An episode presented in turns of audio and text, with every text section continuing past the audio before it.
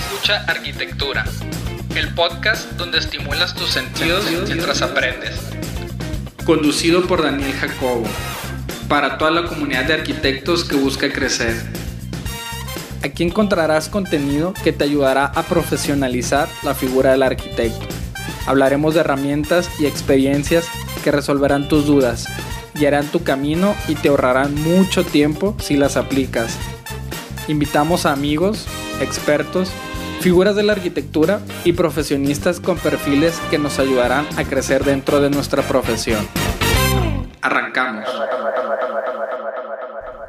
Hola, ¿qué tal? Bienvenidos a todos a este nuevo episodio de Escucha Arquitectura, un episodio que para mí es muy especial porque con este episodio regreso, yo sé que es el tercer episodio de, esta temporada, normalmente me gusta iniciar, eh, pero pues por cuestiones de tiempo, ¿no? De logística, por los invitados, eh, obviamente uno no puede aprovechar la oportunidad de tener este tipo de invitados, entonces le di prioridad a, sacar los otros episodios primero. Pero pues bueno, aquí me encuentro, ¿no? Agradeciendo bastante la paciencia de, quienes han escuchado el podcast eh, en estos últimos años, ya ya tenemos años. Eh, agradezco mucho, ¿no? Esos mensajes de todas las personas que han estado comunicando, eh, que se han tomado la molestia de enviarnos un mensaje, de decir lo mucho que les ha motivado, que les ha ayudado, de preguntar que si cuando regresamos, pues por fin, aquí estamos, ¿no? De nuevo. Y pues para arrancar me gustaría platicarles un poquito de lo que va el episodio. Eh, como les comentaba, este episodio para mí es especial eh, por varios motivos, ¿no? Pero principalmente eh, que este episodio yo lo quería lanzar la temporada pasada.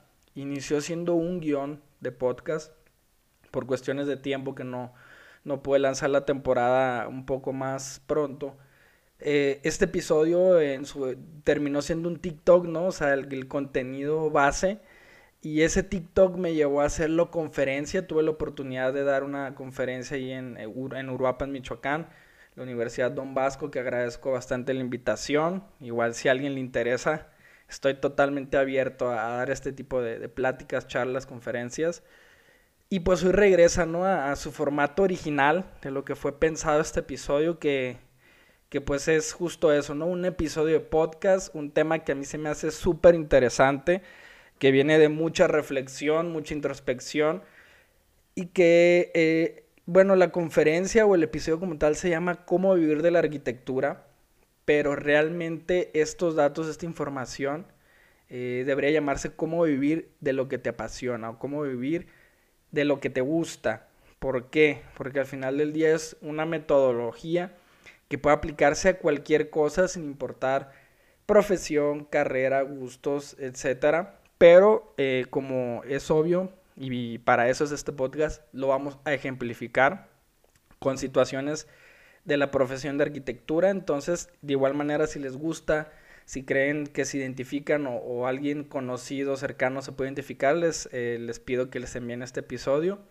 Y con esto pues vamos arrancando, ¿no?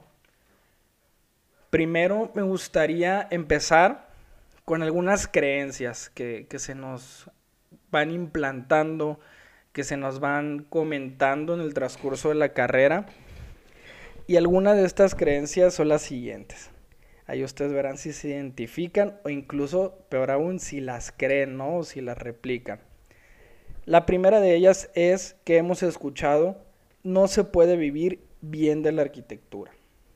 Hemos escuchado frases como, quien quiera ser millonario se equivocó de profesión. En la arquitectura solo la hace el que tiene contactos. Ustedes que nos estén escuchando allí en casa, en el trabajo, pues sabrán si se identifican con estas frases que estoy seguro que por lo menos las han escuchado. Me gustaría que después de este episodio repensemos y cuestionemos estas premisas, estas creencias que nos limitan a través de la información que les voy a compartir. Con, con este inicio también para contextualizar, ¿no? También para que esta información no sea vacía, no sea sin fondo, eh, que carezca de perspectiva. Me gustaría iniciar con estos cinco datos que yo les llamo los cinco datos de miedo. Empezamos con el primero, que es la demanda. En 2022, la UNAM tuvo alrededor de 10.000 solicitudes de ingreso para la carrera de arquitectura. solo entraron el 10%. ¿Qué quiere decir? Que es una carrera con alta demanda solo en la UNAM. Eh, la UNAM es la Universidad Autónoma de México, una universidad muy importante aquí en, México para quienes nos escuchan de otros países, de las que tienen mayor eh, índice de, solicitudes, ¿no? Entonces, vemos que hay una gran demanda, pero hay muy, poca, eh, muy poco porcentaje de personas que logran entrar a la carrera. Segundo dato de miedo, la deserción. Arquitectura es la carrera con mayor índice de deserción en México, con 24% en el primer año. ¿Qué quiere decir? Que una vez que ingresas, aunque te haya costado bastante, que fuiste solo de ese 10%, un cuarto para el primer año ya no van a seguir en la carrera, por cuestiones económicas, de logística, etc. Es el segundo dato de miedo, ¿no? El tercero, los graduados de quienes ingresan a la carrera, solo el 20% logra terminarla. Una quinta parte. ¿Qué quiere decir? Que el grado de deserción va aumentando conforme vamos eh, avanzando en la carrera. Cuarto dato, el ejercicio. No el que hacemos en el gym, sino el ejercer la profesión. El primer año, el 80% sigue ejerciendo la profesión. Quiere decir que una vez que nos graduamos, hay un 20% de arquitectos que dicen yo ya estoy hasta la madre de la carrera no quiero saber nada de la arquitectura, eh, me quedó claro que no me gustó, que no es lo mío, hay un 20% de personas que lo abandonan. Para el tercer año, este porcentaje eh, cambia al 50%, es decir, a los tres años de graduarnos, solo la mitad sigue ejerciendo la arquitectura. Y número cinco, la independencia. Yo creo que para que nos pueda ir bien eh, en la profesión de la arquitectura, eh, como bien decíamos, ¿no? Ahorita en las premisas, eh, quien quiere que le vaya bien se equivocó de profesión. Una realidad es que siendo empleados es dificilísimo. para mí es casi imposible por los sueldos que hay, no solo en arquitectura, en general en toda Latinoamérica. Si queremos vivir bien, no podemos depender de un sueldo, entonces para mí se me hace indispensable el poder alcanzar la independencia del cual ahí les va el dato de quienes ejercen la profesión, solo el 20% tiene un despacho, firma o es independiente, que quiere decir que una vez que terminamos la carrera y que ejercimos, solo el 20% de esos arquitectos logra tener su despacho o su firma. Poniéndolo en datos más duros, de 10.000 aspirantes, aproximadamente 20 podrían aspirar a tener un despacho o una firma. Esto para contextualizar, es un dato de miedo, como yo le llamo, eh, nos hace entender la perspectiva que lo que yo voy a plantear definitivamente no es algo sencillo, no es algo común, no, no es algo fácil de lograr, pero a eso voy, ¿no? Eh, inicio con esto justo para demostrar que definitivamente es muy difícil de lograr, pero mi punto es que nada es fácil, nada es sencillo, eh, y si nos regresamos estos cinco datos y creemos que ser uno de esos 20 de 10.000 es difícil, que lo es, ¿ustedes creen que es más fácil ser de los 10.000 que solicitaron el ingreso y no pudieron entrar a la carrera? ¿Creen que es más sencillo poder entrar y en tu primer año abandonar la carrera por cuestiones económicas, porque se enferma un familiar, por logística, nadie puede ir por ti, nadie puede llevarte a la escuela, no hay medios de transporte, eh, los materiales son muy caros, no puedes costear la educación.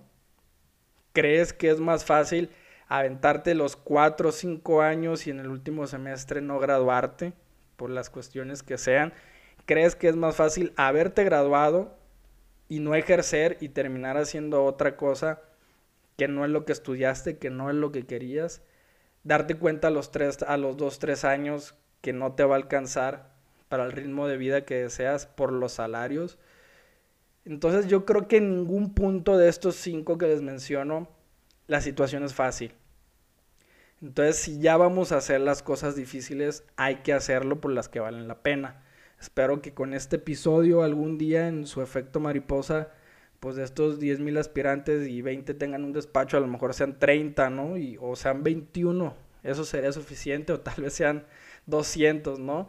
Eh, yo lo que quiero es ejemplificar de cómo podemos alcanzar la meta de poder vivir de lo que nos apasiona, en este caso la arquitectura, pero créanme que aplica para todo. ¿Cómo lo planteo? Creo que hay cinco habilidades que si tú las tienes, es cuestión de tiempo para que puedas tener éxito. Y que si no las tienes, no hay manera en que puedas tener éxito indispensablemente de, que, de qué estudiaste, en dónde estudiaste, cuánto has invertido, qué tan bueno eres. Eh, no, no importa, ¿no? Y cuáles son estas cinco habilidades que yo creo que son indispensables para poder triunfar. La primera de ellas es, tener objetivos claros. Si no sabemos a dónde vamos, no podemos tomar buenas decisiones, no podemos tener un rumbo, no sabemos hacia dónde tenemos que dirigir nuestra vida. El número dos, hay que ser bueno en ello. ¿A qué me refiero? Pues si yo quiero ser un arquitecto exitoso, pues, y ni siquiera es el más importante, pero creo que es indispensable, pues por lo menos ser bueno, ser buen arquitecto. Eh, número tres, comunica tus talentos. Ahorita vamos a profundizar en cada uno de ellos. Número cuatro, aprende a vender para mí el más importante. Número 5, aprende a hacer riqueza. Voy a poner un ejemplo. Creo que el error muchas veces está en creer eh, que nos va a resolver la vida el que vamos a estudiar o el en dónde. No, pues yo quiero ser doctor porque ganan muy bien. Pues a mí me encanta pintar, pero la verdad los pintores se mueren de hambre, entonces voy a ser abogado. Eh, creo que ahí no está la, visión correcta, ¿no? Creo que puedes ser un gran pintor y vivir muy bien de ello si tienes estas cinco habilidades, así como puedes ser un doctor en arquitectura y urbanismo y no estar viviendo de lo que estudiaste y a lo mejor estar haciendo otra cosa porque estás viendo que no te da. Por eso hablo de tener las, estas cinco perspectivas. Eh, ¿A qué voy? Si, si yo quiero ser eh, bueno, o a mí me encanta pintar y sé que quiero pintar y soy bueno pintando y lo comunico. Porque esto es súper importante. Nada sirve ser el mejor pintor del mundo o de tu país o de tu región si nadie lo sabe. Es importante el comunicarlo, que la gente lo sepa. Cuarto, el más importante, venderlo. Si tú aprendes a vender tu arte, tu talento, indispensablemente si es la pintura, la arquitectura, la música, el hacer micheladas, el vender tacos de barbacoa. Eh, ahí están los ejemplos, ¿no? Hasta los memes de, del señor que tiene un doctorado que anda en un suru y el que vende tacos de barbacoa que trae un camionetón es porque esa persona sabe vender y porque seguro es bueno haciendo tacos de barbacoa y porque segundo y porque seguro lo supo comunicar, ¿no? Y la gente dice, esos tacos están muy buenos, ve con él, ah, te los recomiendo. Entonces, ahí está la prueba de que si tenemos estas cinco perspectivas nos puede ir bien o si no las tenemos nos puede ir mal. Y si, si no lo sabemos eh, manejar, ¿no? Vamos ahondando un poquito en, en cada una de ellas. El primer punto, tener objetivos claros. Y lo he dicho repetidamente en el transcurso del podcast. Si no tenemos objetivos claros, no sabemos hacia dónde vamos. Y para mí es de los mejores consejos, ¿no? El definirte, el saber qué es lo que quieres. Porque es cuando empiezas a priorizar, a jerarquizar y a tomar las buenas decisiones. Ejemplificando en una situación que nos pasa muy seguido, ¿no? A los arquitectos en la carrera. Que tenemos estas situaciones en las que mañana tengo dos entregas, tengo un examen, eh, uno es estructuras, uno es proyecto, otro es urbanismo y pues no sabes dividirte, ¿no? En estas tres personas para hacer estos tres trabajos, que cuando no sabes qué quieres y vas por la vida sin priorizar una de dos, o te vale madre si te va mal en todo, o intentas que, que te vaya bien y pues termina uno hecho giras, ¿no? Con la ansiedad, con el estrés, con la cafeína, sin dormir. Entonces cuando uno sabe, por ejemplo, que desde primer semestre o tercero o sexto, que ya tienes más perspectiva en la carrera, defines, yo quiero ser un arquitecto que diseña, a lo mejor le vas a poner toda tu prioridad y todo tu enfoque a tu entrega de proyectos, porque eso es lo que quieres hacer, eso es a lo que te quieres dedicar. Y a lo mejor la entrega de estructuras, pues bueno, la tienes que pasar, tienes que entender, tienes que tener la noción, los criterios, tienes que saber hablar el lenguaje, pero a lo mejor no tienes que saber calcular al 100% si lo que tú quieres es diseñar. O si quieres hacer interiores, pues no importa tanto si no sabes calcular. O sea, es que mi prioridad es tener una constructora, una inmobiliaria, pues toda mi atención va a ir al conocimiento de administración, de gestión, de venta, de inmobiliario, de permisos, eh, gestoría normativa, inversiones. Y a lo mejor no pasa nada si, si no sé mucho de combinar telas y texturas y, mobiliario, ¿no? Eso lo podemos delegar después. Eh, entonces es muy importante el saber qué es lo que queremos para poder tomar esas decisiones. Suele suceder bastante, no solo en la carrera o en la arquitectura, pues que no sabemos qué queremos pues no sé si quiero ser arquitecto siquiera, no sé si quiero diseñar, no sé si quiero construir, no sé si quiero ser repostero, no sé si quiero dedicarme a la música. Para esto he encontrado una metodología que, que me ha servido mucho, que se llama Ikigai, es una filosofía japonesa, que la describen como la razón de vivir, la razón de ser, lo que hace que la vida valga la pena ser vivida. Nosotros cuando vivimos en Ikigai, yo lo he encontrado y en la arquitectura, y en parte también la música, no hay día que no nos emocione levantarnos para trabajar, cumplir los objetivos, para seguir creciendo, porque sabemos qué es lo que queremos y nos llena plenamente. Cuando no estamos en Ikigai, pues la vida es bastante tormentosa y difícil de vivir. Claro que yo hubo un tiempo en el que no viví en Ikigai. Voy a explicar un poquito qué es. Claro, el, si quieren más del tema, hay podcast de eso, hay gran contenido. Pero básicamente se divide en cuatro cuadrantes. Tienes que definir qué es lo que amas hacer, qué es lo que el mundo necesita, qué es por lo que la gente te pagaría y en qué eres bueno. El Ikigai es juntar estos cuatro cuadrantes. Claro que no siempre se, se juntan, por eso es difícil encontrarlo, por eso tenemos que darnos la tarea de descubrirlo. Eh, se pueden juntar entre sí, no, no solo los cuatro. Por ejemplo, cuando juntas qué es lo que amas y en lo que eres bueno, es una pasión. Claro, si no te pagan y el mundo no lo necesita. Por ejemplo, a mí me encanta el fútbol. Eh, según yo no soy bueno. y es mi pasión, el fútbol es mi pasión, pero no, no me pagan por ello. Yo no soy un profesional el mundo no sé si en su prioridad lo necesita, entonces no es mi misión. Por ejemplo, cuando juntas qué amas con lo que el mundo necesita, es tu misión. Muchas veces eso tiene que ver con labores altruistas, a lo mejor con esta gente que se me ocurre de, en primer plano que, que tiene eh, que salva perros de la calle, es algo que aman, es algo que el mundo necesita, esa es una misión, a lo mejor no les pagan, entonces no es su porque por más que lo amen, por más que el mundo lo necesite, no se puede vivir de ello. Que siempre se puede vivir, justo este podcast es para hablar de eso, ¿no? Pero tienes que encontrar la manera de que eso sea posible. Cuando juntas eh, y en esto es lo que casi todos vivimos y por eso hay mucha frustración. Cuando juntas en lo que eres bueno y la gente te paga, es tu profesión. Que está bien, pero no podemos vivir solo en profesión, porque esto nos lleva a monotonía. Nos lleva a vivir de, de 8 a 5, nos lleva a desear que sea fin de semana, nos llega a desear eh, que lleguen esos 15, cada 15 días el pago. Eh, no, no vives eh, en pasión, no vives en amor, no vibras en eso. Entonces, no puede ser suficiente vivir en profesión. Y también cuando juntas lo que el mundo necesita y te pagan, es vocación. Eh, aquí, por ejemplo, se me ocurre mucho los trabajos religiosos, que, que es gente, pues sí, le pagan, a lo mejor no son millonarios, pero para sobrevivir. Y es lo que el mundo necesita mucho la parte espiritual, entonces esa gente vive en vocación. Obviamente lo ideal es encontrar algo que cumpla estos cuatro cuadrantes. Para mí lo ha sido la arquitectura. Yo amo hacer arquitectura. Soy bueno haciendo arquitectura. Me pagan por hacer arquitectura y el mundo necesita arquitectura. ¿Cuál es el problema de que mucha gente estudia arquitectura y a lo mejor no la ama? Mucha gente estudia arquitectura y a lo mejor no es buena en ello, por eso no vende, por eso no le pagan. A lo mejor mucha gente es muy buena y lo ama, pero no lo sabe cobrar. Y, ahí vienen varios problemas también, ¿no? Eh, creo que el mundo lo necesita, eso no está en discusión.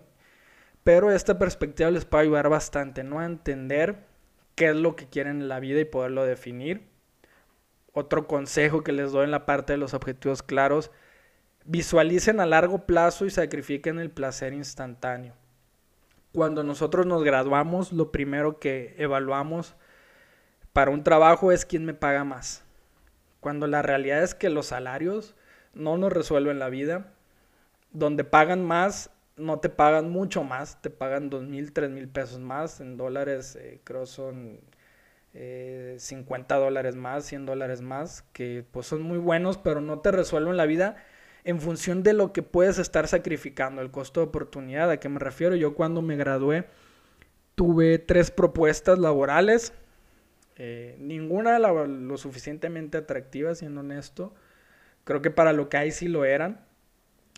En una de ellas eh, me pagaban bien, o sea, era la que más me ofrecía. Eh, tenía prestaciones, pero no veía mucho crecimiento. Yo iba a ser a lo mejor el que imprimía los planos, eh, a lo mucho el que dibujaba uno que otro detalle arquitectónico, pero no iba a ser gran cosa. Cuando fui a ver, vi yo tenía 22 años, vi gente de 30 eh, en el mismo lugar donde yo iba a iniciar, entonces a mí eso me dio terror. Dije, yo no quiero estar aquí a los 30 en el mismo lugar que cuando inicié mis 22, entonces dije, este no es el lugar. La segunda opción pagaban un poco menos, había un poquito más de crecimiento pero también era muy limitado el crecimiento, o sea, a lo mejor iba a subir uno o dos puestos más y hasta ahí no me ofrecía grandes cosas, de hecho ese lo acepté eh, y, antes de, tener la tercera opción, que fue con la que me quedé, que era la opción que me pagaban mucho menos, eh, no tenía prestaciones, eh, de momento no se veía como una gran escalera de valor donde yo iba a crecer en puestos jerárquicos, pero sí era un despacho que me iba a permitir desarrollarme y aprender todo lo que yo quería para hacer lo que yo quería hacer, que es diseñar. Ese era un despacho eh, no muy grande, que en su momento a mí se me hacía una super firma. No es que no lo sea, sino que hay unas mucho más grandes, ¿no? Ahora que lo vemos de fuera. Y decidí sacrificar el salario, las comodidades, eh, en función de lo que iba a aprender. Y a, eso voy con este consejo, ¿no? Visualicen a largo plazo y sacrifiquen el placer instantáneo. Porque mientras muchos amigos eh, yo veía, ¿no? Pues todos nos graduamos a la par, todos empezamos a tener trabajos. Claro, el, impacto, de, aunque uno no gane la millonada de, de, hace unos meses no tenía dinero y hoy me caen 10 mil pesos y vivo con mis papás, entonces tengo 10 mil pesos libres. Empiezas a viajar, salir a restaurantes caros, a a ir a bares, a ir a, antros, a comprarte las botellas que carísimas que no te compraste a lo mejor en tus 18 años en la prepa. Pero esto es algo muy vacío porque con el tiempo te das cuenta que si sigues en ese ritmo de vida, va a llegar un punto en el que sigues donde mismo, donde no ahorraste, estás hasta la madre de tu trabajo, ya te quieres salir, pero no tienes otra opción, no tienes un trabajo mejor, no tienes un fondo de ahorro para independizarte, no tienes un fondo de ahorro para invertir, para iniciar un negocio. Y a eso es lo que voy. Hagan ese fondo de ahorro. Yo durante mis primeros tres años no salí de vacaciones, yo creo, ni a mi casa. Yo soy de Culiacán, vivo en Guadalajara. Iba una vez al año a Culiacán rara vez yo, es más, nunca salí de antro en esa etapa. nunca o rara vez iba a restaurantes muy lujosos porque todo lo ahorraba. Era mi colchón para poder dar el brinco a decir algún día, renuncio, puedo estar seis meses sin trabajo, me voy a esforzar para, que, para tenerlo, pero sé que no pasa nada si no está, porque al final del día tengo ese fondo de ahorro, ¿no? Y este es solo un ejemplo, aplica en muchísimas situaciones donde siempre vamos a tener una mejor gratificación en el largo plazo que en el corto plazo. Veamos el efecto compuesto en las inversiones, en los ahorros y vamos a encontrar esa gran remuneración, ¿no? en el saber sacrificar lo instantáneo por el largo plazo. La parte número dos, ser bueno y que muchas veces creemos que es la más importante cuando de todas creo que es la menos somos arquitectos, vean su ciudad. Creo que es bastante obvio que los mejores arquitectos no están construyendo la ciudad, no están diseñando la ciudad. Sin embargo, hay gente que lo está haciendo. Vemos eh, al ámbito que sea la música, hay, gente sin talento que es la que más está pegando. Hay gente con mucho talento que nadie la conoce.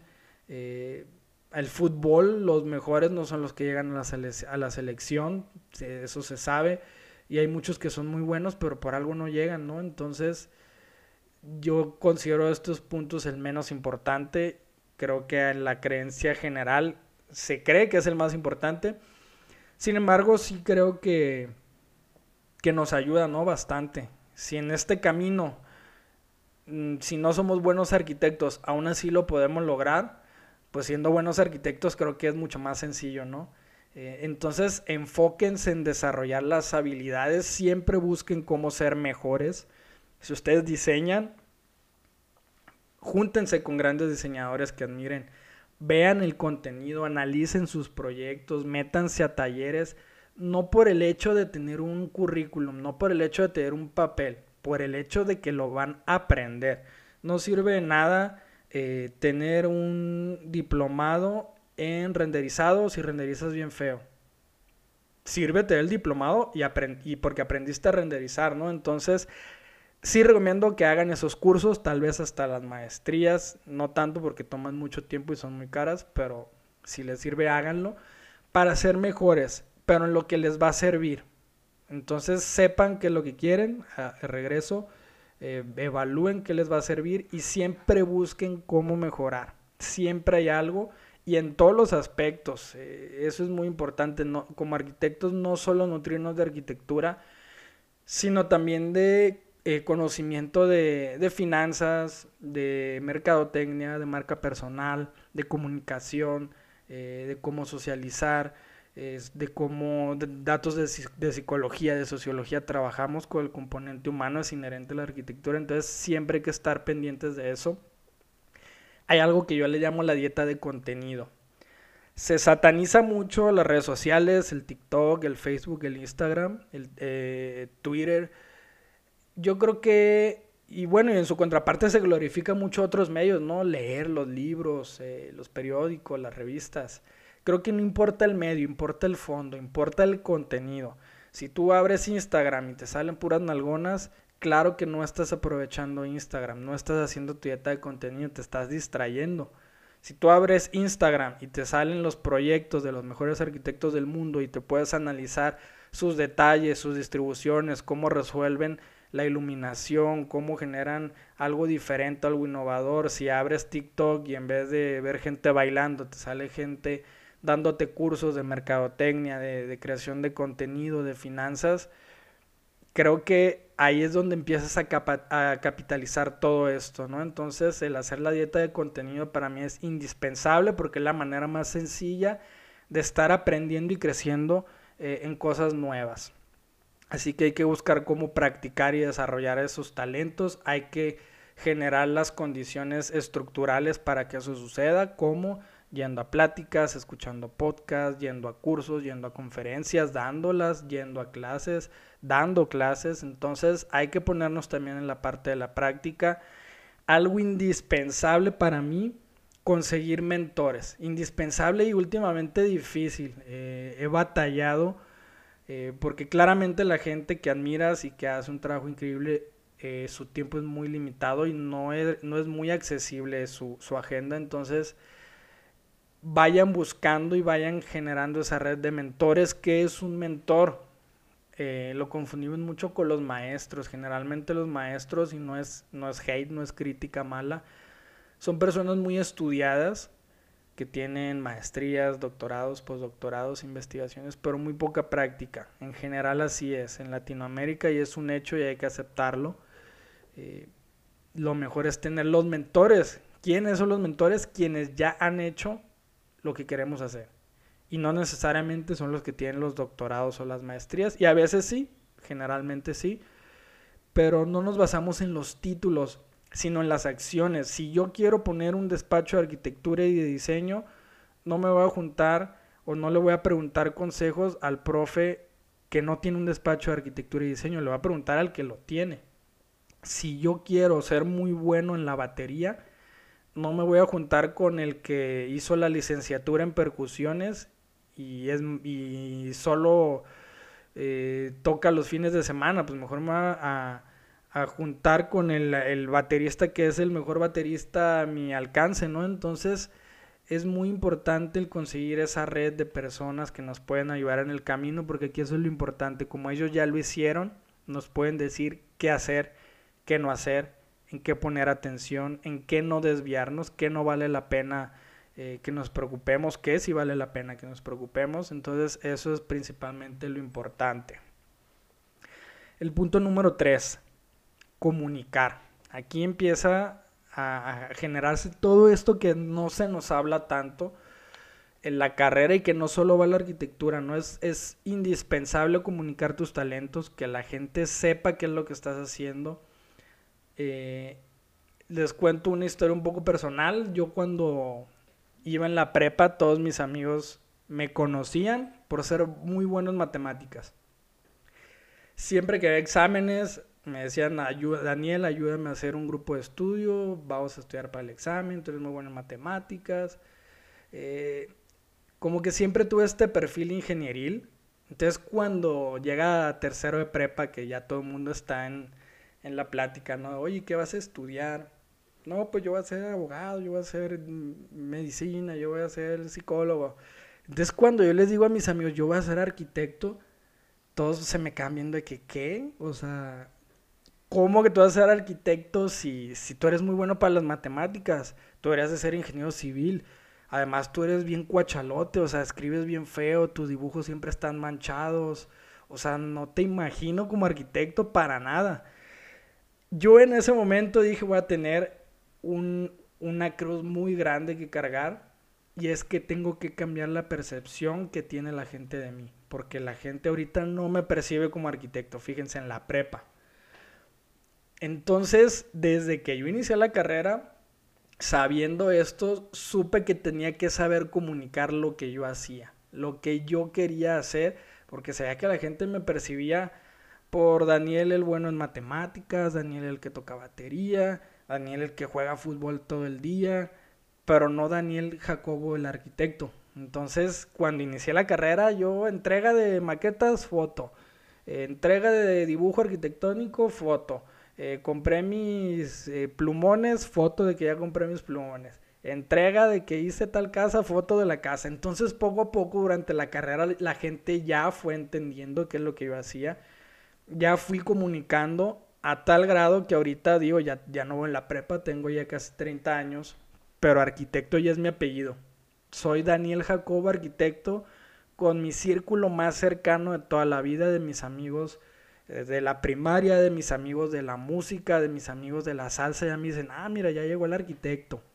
Entonces digo, wow, o sea, logré cambiar esa percepción que en inicio para mí era súper difícil porque no comunicaba yo ser un arquitecto, entonces es muy importante que la gente sepa lo que haces.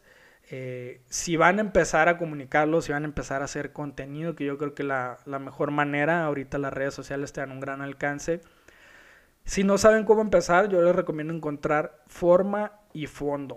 ¿Qué es la forma y qué es el fondo? Básicamente es el qué y el cómo. Eh, la forma es el, cómo, o sea, cómo comunicas, y el fondo es el qué. Por ejemplo, si yo quiero hablar de arquitectura, pues ese es mi fondo. Yo quiero hablar de arquitectura y la forma pues puede ser, lo voy a hacer a manera de meme, a manera de sátira, a manera intelectual, donde doy información, datos muy duros. Eh, lo quiero hacer de manera reflexiva, eh, entonces lo va a hacer, eh, mi fondo va a ser más un poco hablado, va variando, ¿no? Entonces siempre es importante el saber qué es lo que queremos comunicar y el cómo lo vamos a hacer, porque ustedes vean el contenido que les plazca fútbol, eh, arquitectura, música, comida, hay muchas maneras de comunicar lo mismo. Entonces, eso es algo que, pueden también ahí ir definiendo. Algo que es indispensable es desarrollar la marca personal, que va muy de la mano con esta historia que, les comenté al inicio, ¿no? La marca personal es lo que percibe la gente de nosotros. Digo, hay muchas definiciones. Ahorita esto es lo, lo que yo entiendo. Y es que queramos o no, la gente tiene una percepción de nosotros. La promovamos o no la promovamos. Entonces más vale saber y definir qué queremos proyectar. Un ejemplo muy sencillo, ¿no? A mí me encantan los memes porque a veces se satanizan y hay un, gran fondo, ¿no? Ahí oculto. El meme de cómo me conocen en la casa de mi amigo. Yo creo que todos nos ha pasado que nuestra mamá dice, ay, tu amigo, el que come con las manos, ay, tu amigo, el que canta, ay, tu amigo, el que cuando hiciste fiesta vomitó. Esa es una marca personal, la gente te identifica con algo, entonces tú deberías de ser tu amigo el arquitecto, tu amigo el que tiene un despacho, tu amigo el que diseña bien padre, tu amigo el que hace trabajos en todos lados, eh, tu amigo el que tal, tu amigo, entonces es muy importante trabajar esta parte, que la gente nos identifique por lo que queremos hacer. En este caso, la arquitectura, la gente tiene que saber que somos arquitectos y va desde hacer contenido muy evidente, como es un podcast, como es un TikTok eh, día a día con contenido de arquitectura, como desde nuestra foto de perfil. Si un cliente que va a hacer una casa de mucho presupuesto te contacta y cuando abre el WhatsApp ve una foto tuya con una botella en la peda o en bikini, creo que no da la certidumbre de una persona seria, profesional. Entonces, debes de cuidar todo ese tipo de detalles y todo comunica desde que enviamos una cotización, hablando del fondo, o perdón, de la forma, pues da un mensaje, ¿no? Si, si envías un texto por WhatsApp son tantos miles de pesos, o si envías un PDF ya, ya, ya da otro mensaje, o si el PDF está feo o el PDF está bonito, da otro mensaje. Mm, sucede mucho, quienes construyen me, me entenderán, que yo critico, ¿no? Eh, sobre todo los contratistas que mueven grandes cantidades de dinero y tienen poca profesionalidad eh, a la hora de, las cotizaciones, ¿no? De, la otra vez me chuté una conversación de una clienta y un carpintero de que, pero ¿qué me vas a entregar? Pero dime bien qué incluye, pero hazme una cotización y el carpintero enseñándole la, libretita con sus apuntes, no, no me sé la libreta, mándame un PDF, ¿no? Le decía la clienta desesperada. Y cuando te enteras que el carpintero le está diciendo, oye, te voy a cobrar 600 mil pesos, eh, 30 mil dólares por tus trabajos de carpintería y no le puedes enviar un PDF, creo que ahí es cuando algo está eh, mal en la comunicación y en lo que quieres dar a entender. Entonces hay muchos ejemplos de cómo desarrollar tu marca personal. Les, repito, estoy tocando muchos conceptos a manera muy general. Si quieren investigar a fondo cada uno de ellos, les recomiendo que lo hagan. Eh, en la parte de desarrollar la marca, pues también el hacer contenido de valor creo que es indispensable. Estos últimos años que, llevo yo de, de, ejercer como arquitecto independiente, algo que he procurado no dejar de hacer casi diario desde que inicié es hacer contenido de valor. Porque es la manera en que nosotros comunicamos que sabemos que somos profesionales que sabemos lo que hacemos, que somos buenos. Es la manera de decirle al cliente, no me importa si tú vas en segundo semestre o tienes 10 años de experiencia, llevo un mes viendo tu trabajo que publicas y me encanta. Me encanta tu portafolio, me encanta cómo hablas, me encanta cómo entiendes la arquitectura, me encanta lo que dices, me encanta tu profesionalismo.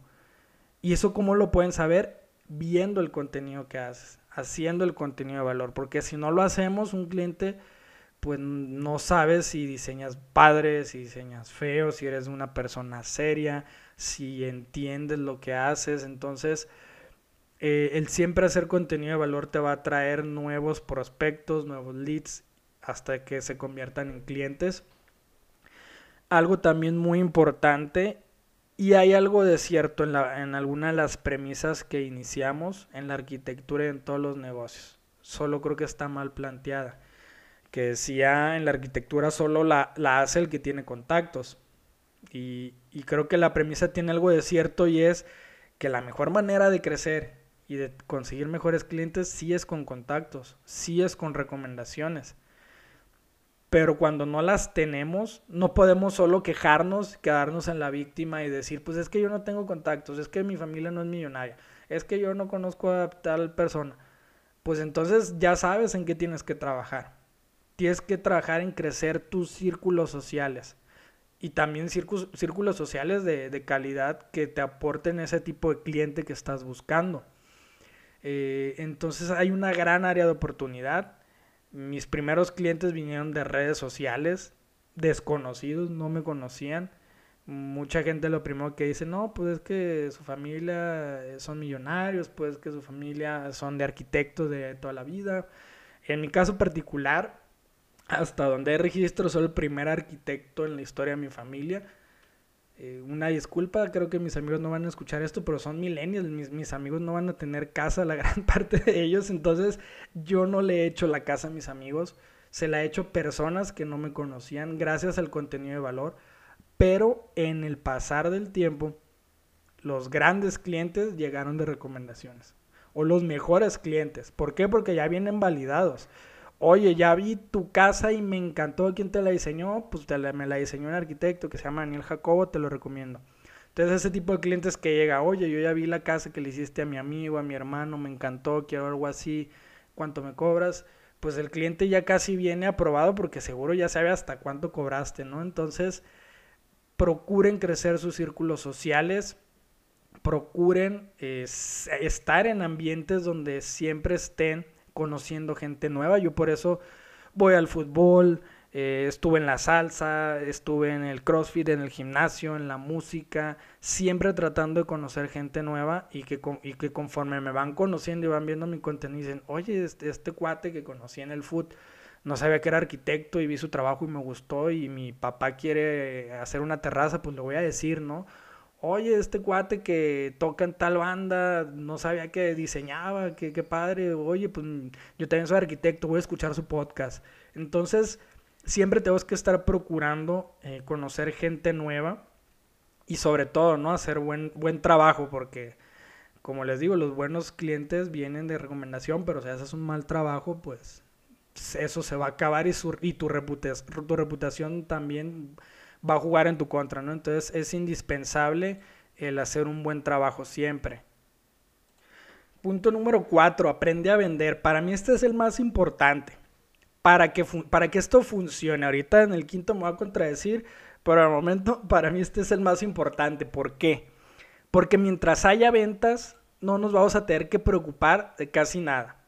Incluso si ignoramos todos los puntos restantes, si no somos buenos, si no lo comunicamos, si no sabemos hacer riqueza, eh, mientras haya ventas, no nos vamos a preocupar. Por eso vemos tanta gente que tiene negocio de que vende tamales, de que es comerciante, pero le va súper bien.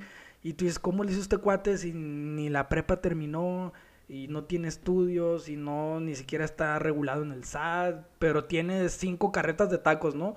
Es porque hay venta el flujo, el capital es el rey. Entonces, siempre que haya flujo, siempre que haya dinero, no nos vamos a preocupar y eso es donde viene de las ventas. Algo que nos duele a todos, no solo a los arquitectos.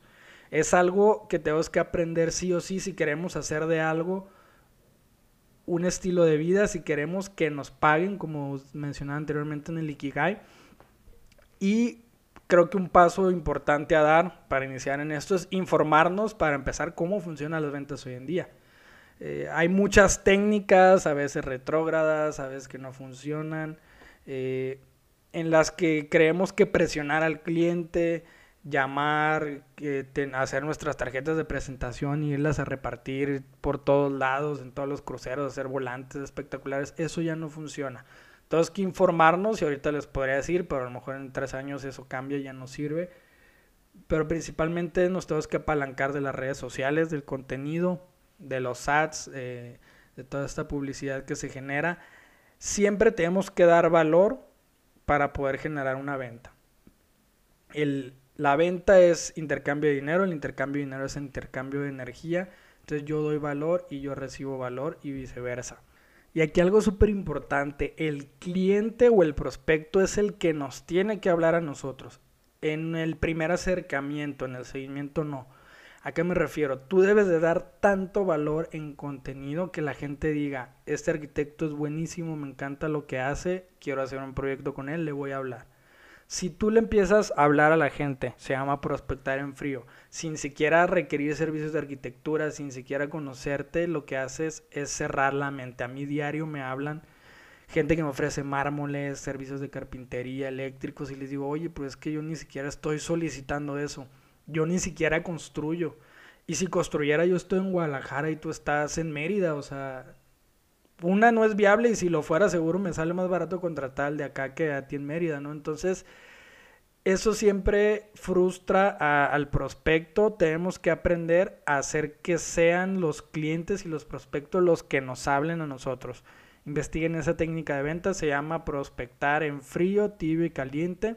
Tenemos que llegar a la parte de caliente. Y prospectar es diario. Tenemos el, error y la fortuna de la que en el que la arquitectura es un ticket muy grande en el cual si queremos ser cómodos podemos vivir al año de uno o dos proyectos. Y si es muy bueno, mm, hasta dos años, y a lo mejor si no son muy buenos, pues por unos cuatro o cinco. Cuando la realidad es que puedo hacer cuatro o cinco al mes, o hasta diez.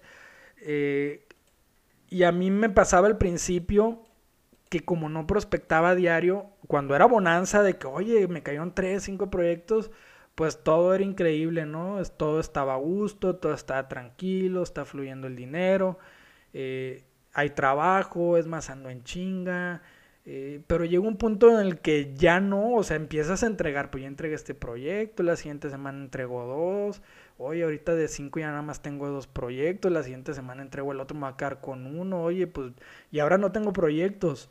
¿Por qué? Porque no prospecté diario. Porque cuando hubo bonanza, me quedé en la comodidad de que había proyecto, de que estaba ocupado y no prospecté para el futuro. Yo esta técnica le llamo lianeo, en el cual eh, tenemos que agarrarnos de algo mientras soltamos lo otro. Ahí ejemplificaba en un TikTok, de hecho, el, la parte de, que este se utilizan mucho, ¿no? En las relaciones de pareja. Todos tenemos este amigo, esta amiga, que desde que los conocemos, toda la vida han tenido novio, novia, pareja cortan con uno y a la semana ya andan con otro. ¿Por qué? Porque cuando ven que ya empieza a andar mal la situación, pues ya están prospectando, ¿no? Ya tienen sus dos, tres parejas ahí o quién va a ser el siguiente, entonces nunca los conociste sin tener pareja. Y es lo mismo los clientes, tenemos que prospectar a tal nivel de que no importa si tenemos uno o diez proyectos, tenemos que estar trabajando los que vienen para no quedarnos sin este flujo de trabajo que se traduce en flujo de efectivo. Entonces, diario tenemos que hacer la prospección. Es muy importante no abandonar esta parte. Construir una cadena de valor. También no podemos decir solo, pues yo, si no te construyo una casa, pues no me puedes contratar. Podemos, sobre todo cuando vamos empezando, ¿no? Cuando uno ya tiene su trayectoria, sí puede darse el lujo de muchas cosas, pero cuando vamos empezando tenemos que trabajar esta parte del tamaño de los tickets en el que me puedes decir, oye, tú, tú me puedes contratar desde un render, desde una remodelación de una fachada, desde una ampliación de un baño, hasta diseñarte un fraccionamiento con 150 lotes y hacerte unos departamentos y una plaza comercial. Tenemos que trabajar esta cadena de valor para poder generar tickets más accesibles y también estar generando este volumen. No hay proyecto chico. Nunca sabemos ¿qué nos puede traer esa remodelación de baño? Esos renders. Resulta que esos renders que le hiciste a alguien para una casa de Infonavit, pues resulta que era un desarrollador inmobiliario que nomás está calando una nueva unidad de negocio y ahora quiere hacer unos depas y te los va a dar porque le gustó mucho tu trabajo. Entonces, eh, un render terminan siendo unos departamentos, ¿no? Entonces, algo muy importante que cuando vamos iniciando no hay proyecto chico. No tenemos que discriminar, no se preocupen va a llegar un punto en el que a lo mejor vamos a poder discriminar eh, proyectos, pero eh, siempre hay que entrar con aceptando todo tipo de trabajo, ¿no? Todo trabajo es una oportunidad. Algo muy importante para vender, y aquí voy a hacer una falacia, porque que yo la sepa no quiere decir que yo la practique y es estar diferenciado. No la practico porque no creo que sea buena, sino porque estoy en la búsqueda todavía de ver cuál va a ser mi diferenciador. Pero sé que hay que estarlo, entonces yo se los comparto. Eh, cuando uno está diferenciado en producto o servicio, deja de competir por precio. ¿A qué me refiero? Cuando uno va iniciando, empieza a competir por precio de tal manera que te pueden decir, oye, pues tú me cobras mil pesos y el otro Arqui me cobra 800, me voy a ir con el otro. Y cuando tú no estás diferenciado, cuando no tienes una trayectoria, cuando no tienes un portafolio, no te queda de otra más que quedarte sin trabajo y decir, pues yo te cobro 500. Entonces, cuando estamos diferenciados y dices, oye, pues aquel te cobra 800 y yo te cobro 1000, pero porque yo te voy a ofrecer esto que nadie más te va a ofrecer, la gente lo paga. Y algo muy sencillo, lo vemos en las mejores marcas del mundo. Mm, los, voy a dividir entre Coca-Cola y Pepsi, pero quien es Team Coca-Cola no le importa si el día de mañana la Coca-Cola vale un dólar más, no va a ir a comprar Pepsi. ¿Por qué? Porque están diferenciados, porque tienen una fidelidad. Hay que crear marcas, no empresas. Entonces, eh, llega un punto en el que no te importa si es más barato, si es más caro, porque yo quiero eso, porque es diferente, porque es único y solo tú me lo puedes dar. Cuando logramos eso, podemos vender lo que queramos al precio que queramos. Obviamente es algo difícil, no es tan sencillo, pero es algo que hay que tener en mente. Y aquí ve el último punto de los cinco que es hacer riqueza. Este del que ahora sí que no se nos habla en ningún lado. Del que hay el contenido más filtrado y más escaso. ¿A qué me refiero con hacer riqueza? Esperemos que en esta travesía de, ejercer la profesión, la arquitectura, nos vaya muy bien, generemos mucho dinero. Pero algo importante es, hay que aprender qué hacer con ese dinero no es solo generarlo, es saber administrarlo, es saberlo hacer crecer, es saber es saberlo invertir, es saberlo mover, es saberlo cuándo no mover. Y cuando tú tienes este punto, no hay manera en el que no alcances el éxito. Y aquí es donde dejamos de lado la arquitectura y nos ponemos mm, entre más técnicos y, filosóficos. Eh, les digo, no voy a profundizar mucho en estos temas porque hay podcasts, hay libros, enciclopedias de todo esto pero cuando sabemos hacer riqueza ya la hicimos. No importa si tenemos doctorado, no importa si vendemos tacos de barbacoa. Eh, si uno sabe hacer riqueza y vende tacos de barbacoa, es el que va a tener 30 franquicias en todo el país. Y cuando uno no sabe, es el que va a tener doctorado y discúlpeme, pero va a vender gomitas enchiladas de side business porque no le pegó la arquitectura. Una disculpa a los que lo ejercen, pero así es de crudo. Y así es como lo tenemos que manejar y así es como lo tenemos que saber aprender. Eh, la parte de la riqueza empieza aprendiendo cómo funciona el mundo, cómo funcionan los créditos, cómo funcionan las inversiones, cómo funcionan los impuestos. Si no sabemos cómo funciona todo esto, no podemos montar una empresa, no podemos eh, crecer de manera independiente, no podemos generar grandes volúmenes eh, de dinero. entonces es indispensable entender cómo es que funciona el mundo tenemos que tener un cambio de mentalidad y ahorita a lo mejor le va a estar chocando mucho a mucha gente, ¿no? Esto que estoy diciendo, pero con el cambio de mentalidad viene un cambio de todo, no solo de la manera de ver el dinero, sino de la manera de vivir. Y aquí cito mi frase favorita actualmente, y es que uno no ve el mundo por lo que es, sino por lo que somos. Entonces cuando tenemos la perspectiva correcta, siempre vamos a ver la manera de sacar ventaja de capitalizar las oportunidades y las desventajas, de no vivir en la víctima. Entonces, todo esto viene de una eh, gran exploración, de un gran camino de, de aprendizaje, de mentores, de libros, de podcasts que tenemos que empezar a hacer porque esto es exponencial.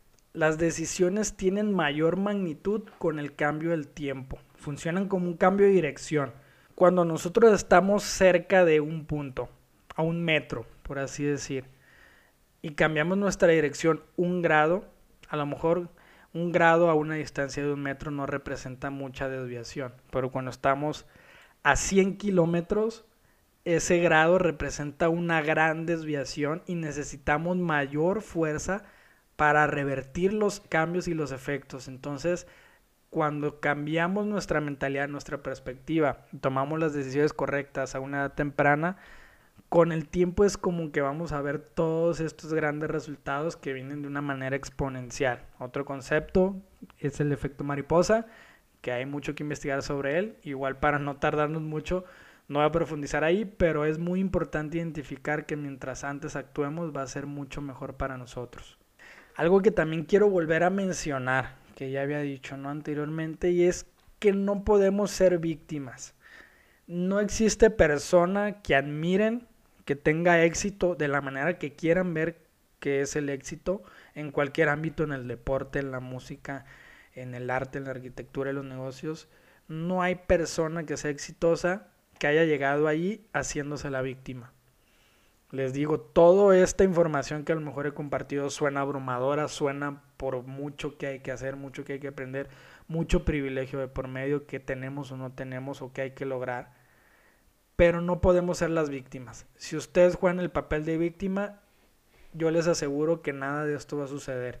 Entonces tenemos que tener este cambio de perspectiva y trabajar en lo que tenemos que hacer en vez de quejarnos si no nos tocaron ciertos privilegios, si no nos tocó estudiar en tal universidad, si no nos tocó tener tal familia, si no nos tocó tener tal estilo de vida, si no nos tocó tener estos contactos, pues no nos podemos quejar, tenemos que trabajar en tener ese estilo de vida, tenemos que trabajar en tener esos contactos, tenemos que trabajar en a lo mejor ser la familia que le va a dar los privilegios a los hijos, entonces hay mucho que hacer, no nos podemos quejar, ahí, sí recuperando la frase no seas víctima, sé protagonista, hay que ser hacedores y hay que cuidar de nuestra energía, trabajamos con energía, damos energía, generamos a través de la energía, entonces algo muy importante que he aprendido es que tenemos que cuidar con mucho celo, eh, todo lo que nos rodea, hablando en la parte de la energía,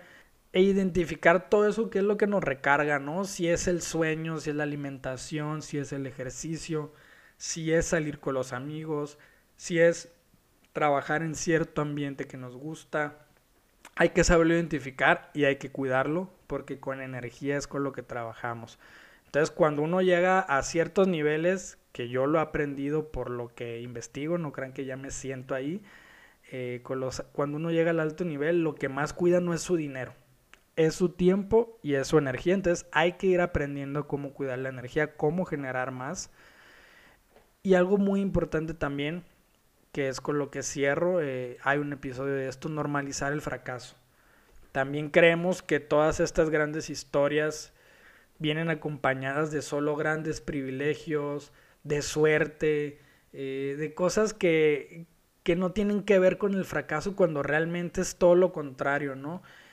Mientras más fracasamos, más cerca estamos de lograrlo.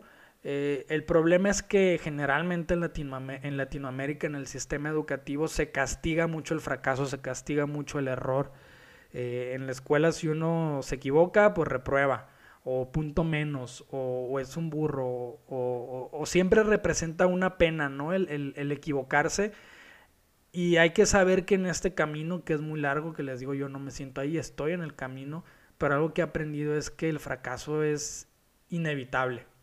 Lo que tenemos que aprender es vivir con él, abrazar ese proceso, verlo como aprendizaje, eh, no ser la víctima nuevamente, normalizarlo y disfrutarlo, porque les repito, cuando estamos en Ikigai, sabemos que todo es un proceso, no solo es un acontecimiento, eh, el éxito no es un acontecimiento, no es un hecho que un día ocurrió, es un proceso de muchas variables, de mucho trabajo, de mucho aprendizaje, de mucho sanar, eh, de mucho fracaso. Entonces debemos de aprender también a convivir con estas partes. Y con esto estoy terminando el episodio. Estuvo denso, no estoy acostumbrado a hablar tanto yo solo, siempre con los invitados. Pero espero que les sirva. Este, si ven que les ayudó, les invito mucho a que lo compartan. Le puede servir a mucha gente. Siempre hemos escuchado las limitaciones, indispensablemente si somos arquitectos o cualquier otra cosa. Entonces creo que si seguimos estos cinco pasos y trabajamos en eso, podemos estar más cerca de, de tener éxito, de poder lograr todas nuestras metas. Y pues nada, los invito también a seguirme en mis redes sociales. Constantemente estoy publicando ahí cosas de valor, a veces también de, de risa, pero siempre que, siempre que creo que aportan, ¿no? Entonces, eh, les comparto mis redes. Estoy en Instagram y TikTok como arroba Daniel Jacobo-arquitecto y en Facebook también como Daniel Jacobo Arquitecto. Nos vemos en el siguiente episodio.